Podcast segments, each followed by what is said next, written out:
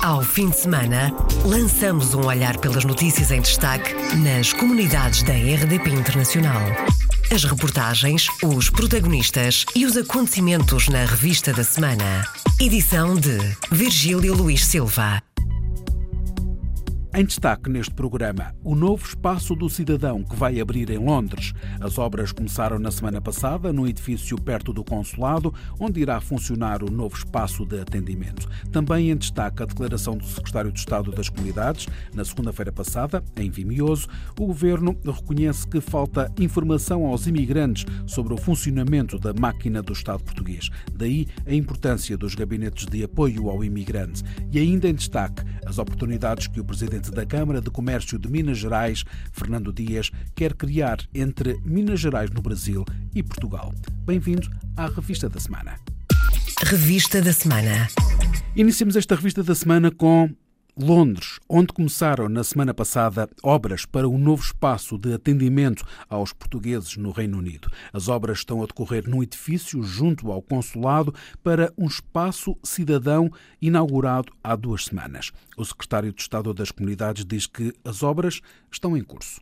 Arrancaram as obras para um novo espaço físico que fica contigo ao Consulado-Geral de Londres, tendo em vista a criação de mais 16 pontos de atendimento, tendo em vista agilizar a resposta, dado o, pronto, o crescimento da procura. Mas recordo que os indicadores são muito positivos, porque já temos cerca de 81 mil pedidos de obtenção do Estatuto de Residente do Reino Unido por parte de cidadãos portugueses.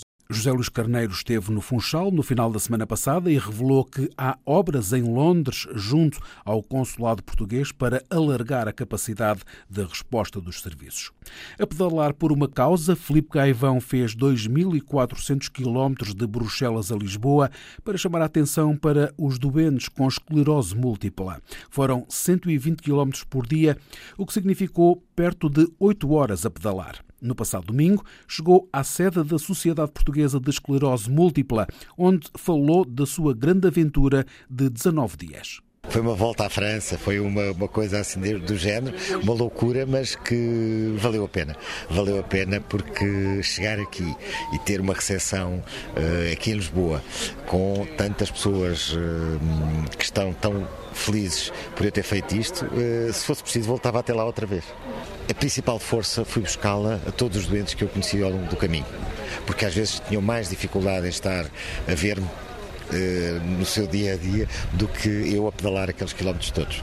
O ciclista português recordou a jornada a pedalar entre Bruxelas e Lisboa e contou o que mais lhe custou.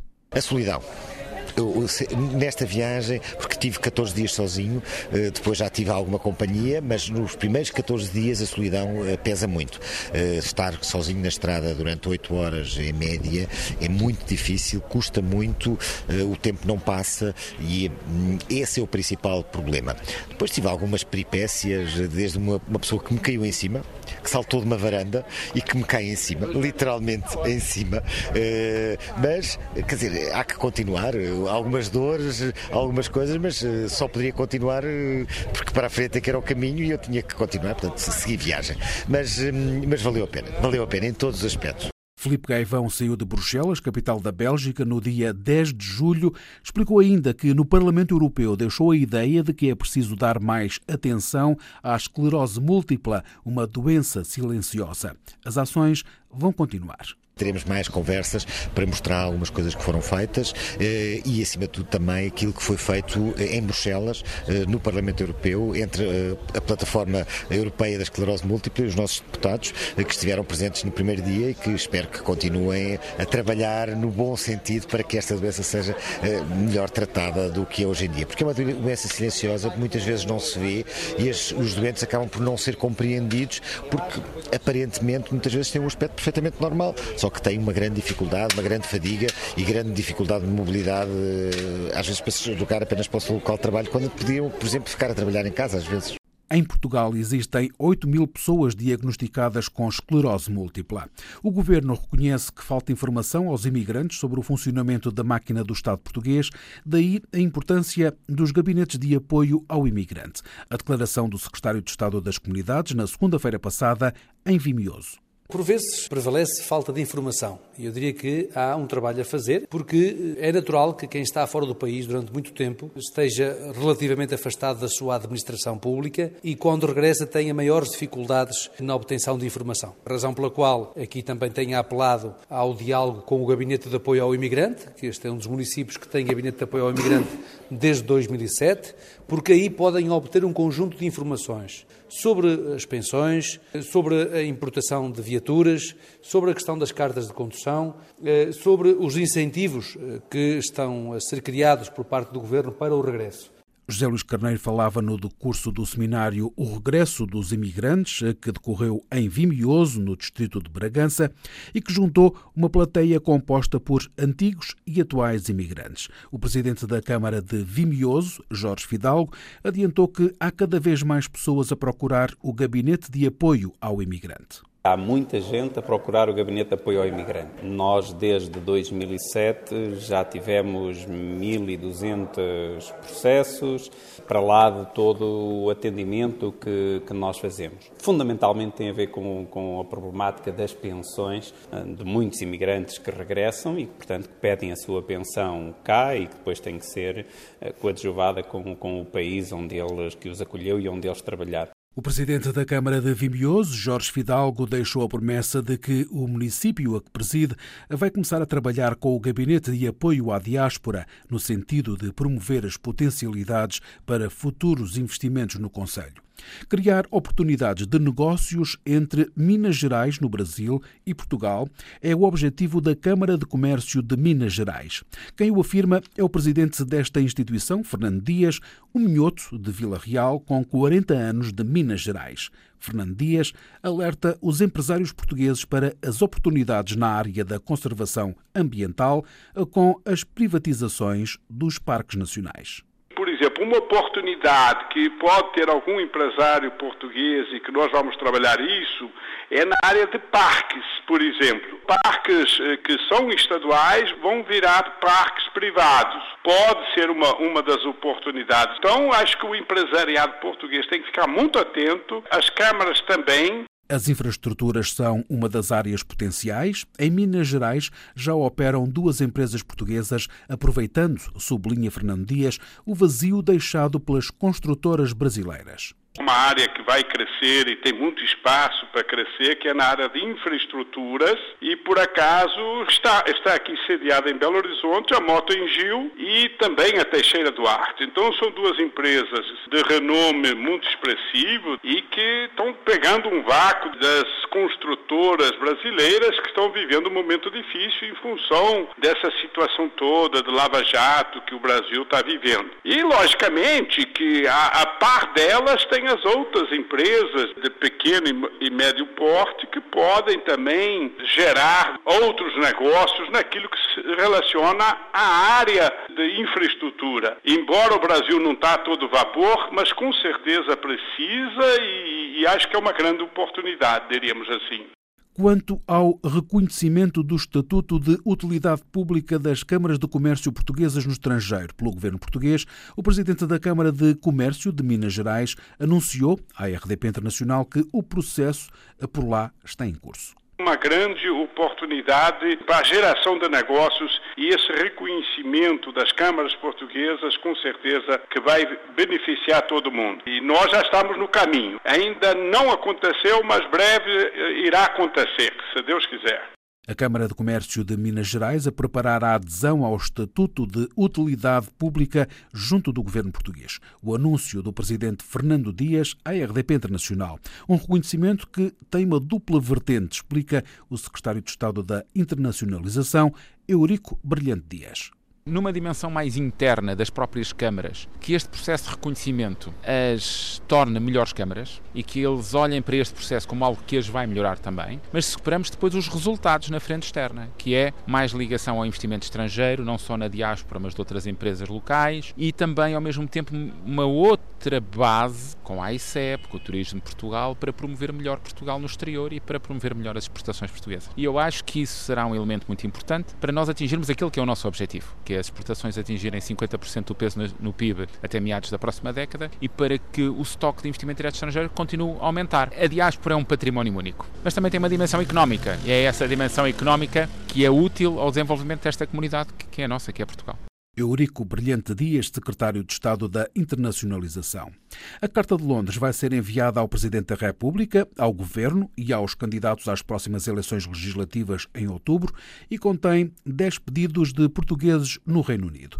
O recém-formado Comitê Cívico Português, em Inglaterra, representa várias associações e organizações portuguesas no país. A Carta de Londres apresenta 10 propostas ou pedidos aos futuros deputados e aos atuais governantes que vão desde o voto eletrónico, online, uniformizado para todos os atos eleitorais, a criação de mais serviços consulares descentralizados. A carta foi divulgada em público na terça-feira à noite e a petição online, aberta a todos os portugueses, foi aberta na quarta-feira. Paulo Costa, do movimento Migrantes Unidos, dinamizador deste processo, entrevistado pela jornalista Isabel Gaspar Dias, conta na RDP Internacional para quem vai ser enviada a Carta de Londres além dos candidatos às, às, eleições para a Assembleia da República, vai ser enviada também ao Presidente da República e ao, ao atual Governo, ao Governo e às autoridades regionais do Açores e da Madeira. Vai seguir por uh, e-mail.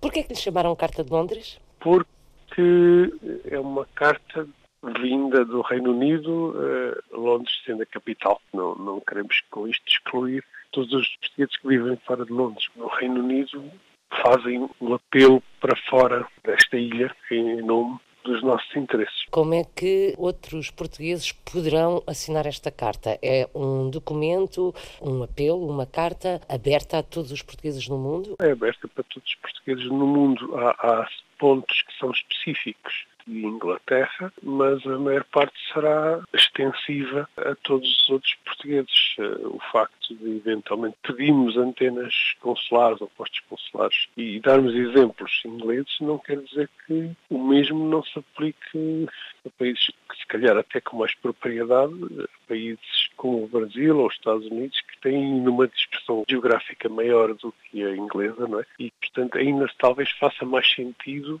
algumas das coisas que nós pedimos para outras comunidades. É uma carta em que são feitos 10 pedidos, já demos conta deles aqui na informação da RDP Internacional. Qual é que vai ser o primeiro ponto a aparecer no texto que vai ser enviado? O primeiro ponto é, é aquele que nós achamos que é um maior escândalo, que é a questão do registro civil não permitir que crianças sejam registadas se um dos pais não estiver disponível para apresentar. E o facto de haver crianças apátridas que não são nem nacionais do país onde nasceram, nem nacionais de Portugal, para nós é um escândalo muito grande. Quando e como é que os portugueses Portanto, podem subscrever? Vai ser lançado a petição que acompanha esta Carta de Londres, de modo a que os portugueses, eh, não só no Reino Unido, mas onde quer que estejam, possam também subscrever os, os pontos que estão nesta carta. Aliás, nós vamos, para além de enviarmos às autoridades e aos candidatos e deixar uma subscrição pública, vamos iniciar uma campanha para divulgação dos pontos no fundo, chamar a atenção progressivamente do, do, dos 10 pontos. Vamos fazer isso nas redes sociais. Qual é que será a palavra-chave para procurar? Carta de Londres. Paulo Costa, do Movimento Migrantes Unidos. O Conselho de Ministros decidiu criar um grupo de trabalho para um novo modelo de gestão consular. O novo modelo de gestão consular passa pela centralização e digitalização dos serviços. É desta forma que o Secretário de Estado, José Luís Carneiro, explica a decisão.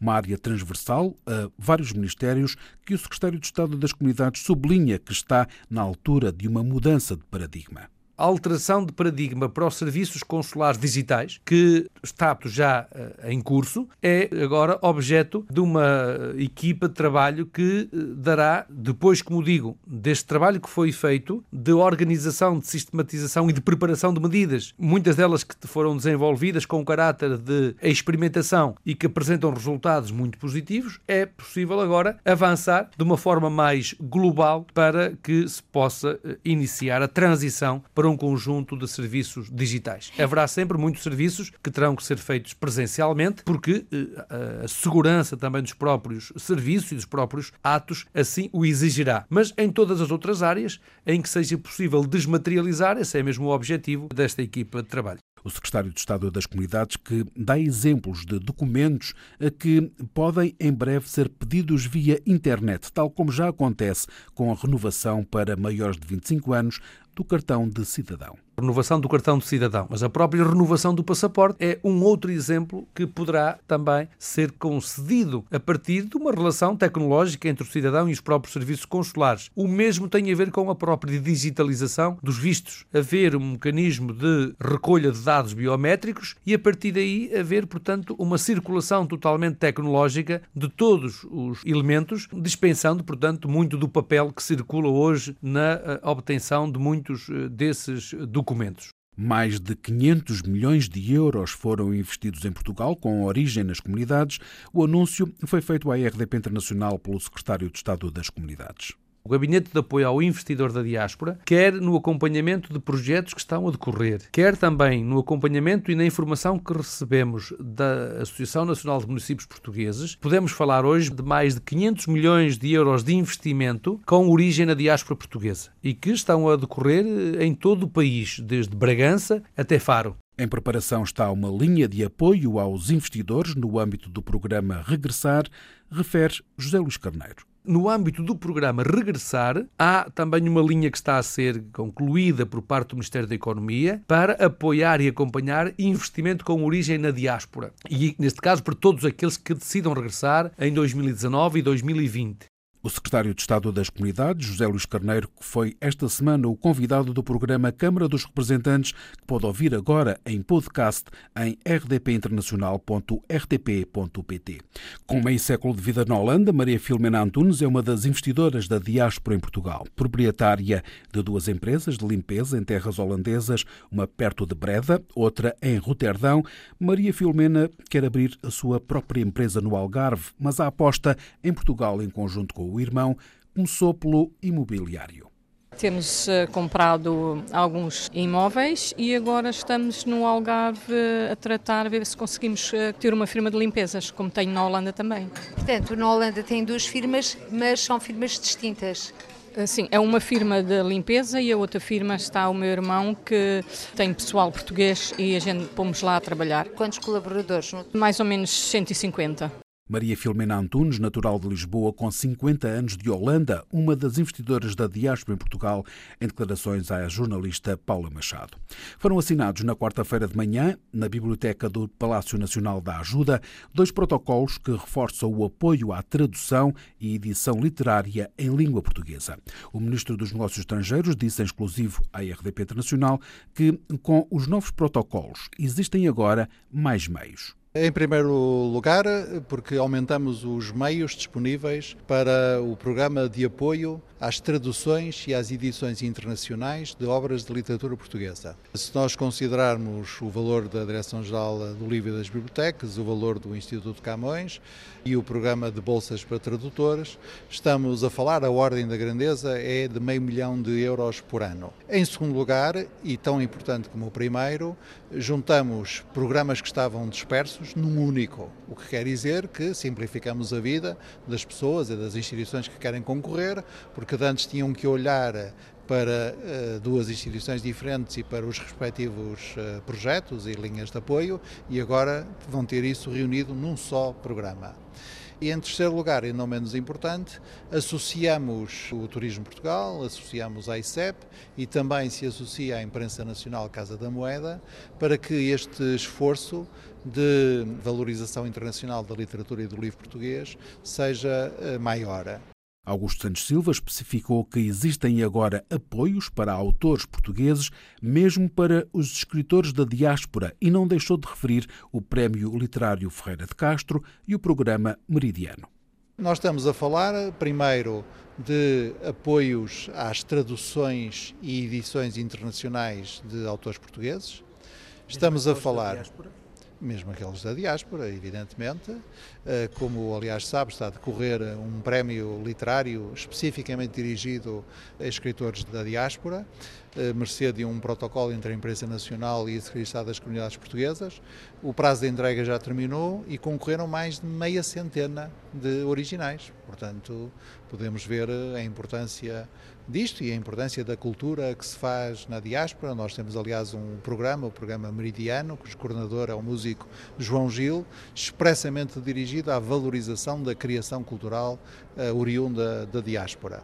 Mas, portanto, estamos a falar de apoios à tradução e à edição, estamos a falar de um programa de presença regular de Portugal nas grandes feiras internacionais do livro, as declarações de Augusto Santos Silva à RDP Internacional. Vai ser ainda publicado um catálogo que vai reunir autores e obras de língua portuguesa. A seleção das obras a integrar no catálogo será da responsabilidade de uma comissão editorial e os excertos serão apresentados em inglês, francês e espanhol. O Ministro dos Negócios Estrangeiros concluiu sobre a importância da língua portuguesa para todos.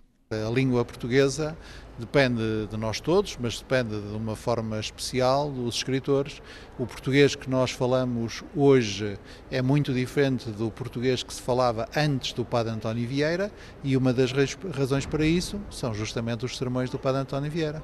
Augusto Santos Silva, em declarações exclusivas à RDP Internacional, depois da assinatura de dois protocolos com a direção do Livro, Arquivo e Bibliotecas e o Camões, Instituto da Cooperação e da Língua. Encerramos esta revista da semana com um dos melhores pasteleiros de Paris. Um luso-descendente em França conquistou o terceiro lugar no Grande Prémio da Pastelaria de Paris. Cristiano Teixeira tem 26 anos, é chefe pasteleiro e conseguiu recentemente uma das principais distinções na pastelaria parisiense. A RDP Internacional disse que está muito orgulhoso. C'est une très grande fierté euh, vis-à-vis des, des, boulangers et des pâtissiers dans Paris. Que, Embora tenha ficado em terceiro lugar neste concurso, eles disseram que éramos os primeiros a nível das padarias de bairro. É preciso ver que foi um hotel de luxo que ficou em primeiro lugar e uma padaria de luxo que ficou em segundo. Um hotel e uma padaria de renome que ficaram à minha frente. Estou por isso muito feliz e orgulhoso de dizer que faço parte dos melhores padeiros e pasteleiros de Paris, quer na área da padaria, quer na área da pastelaria. Très heureux et très fier de pouvoir euh, dire aujourd'hui qu'on fait partie de, bah, des meilleurs boulangers et pâtissiers de, de, de Paris, euh, que ce soit dans le domaine du pain et dans le domaine de la pâtisserie. Cristian Teixeira assumiu há três anos o negócio do pai e formou-se em pastelaria numa das escolas mais prestigiadas da capital francesa. Cristian planeia visitar o norte de Portugal este ano para conhecer a pastelaria portuguesa e, quem sabe, inspirar-se em novos sabores, até porque a pastelaria francesa tem características muito especiais. Em França, eles são muito minuciosos e não posso fazer a mesma pastelaria que em Portugal, porque não é a mesma coisa. Eu vou provar novos sabores e talvez isso permita que crie novas coisas. O recém-premiado não descarta o desejo de abrir uma pastelaria em Portugal, mas o próximo projeto passa por abrir um negócio em França. Euh, Gostaria, num futuro próximo ou distante, oferecer os meus serviços e a minha qualidade de trabalho aos franceses. Abrir uma padaria em França e, se tiver volume de negócios e oportunidade, abrir mais pastelarias. Gostaria muito de abrir uma verdadeira padaria francesa com pão francês em Lisboa ou então por todo o país. Esse seria um dos meus maiores sonhos. E pourquoi pas dans tout le Portugal, ça serait vraiment un, un de mes plus grands rêves. A RDP Internacional falou ainda com António Teixeira, pai de Cristian. Para o português, natural de Faf, a vitória do filho é uma grande honra. Ele ganhou um prémio que ou três empregados franceses que são melhores obreiros de França, que estão atrás dele. Isso é que mete uma grande honra, porque eu tenho um filho que conseguiu abater empregados que estão com qualificações muito mais altas que a dele uma história de sucesso em português vinda da capital francesa. Fechamos assim esta revista da semana. Ao fim de semana, lançamos um olhar pelas notícias em destaque nas comunidades da RDP Internacional. As reportagens, os protagonistas e os acontecimentos na revista da semana. Edição de Virgílio Luís Silva.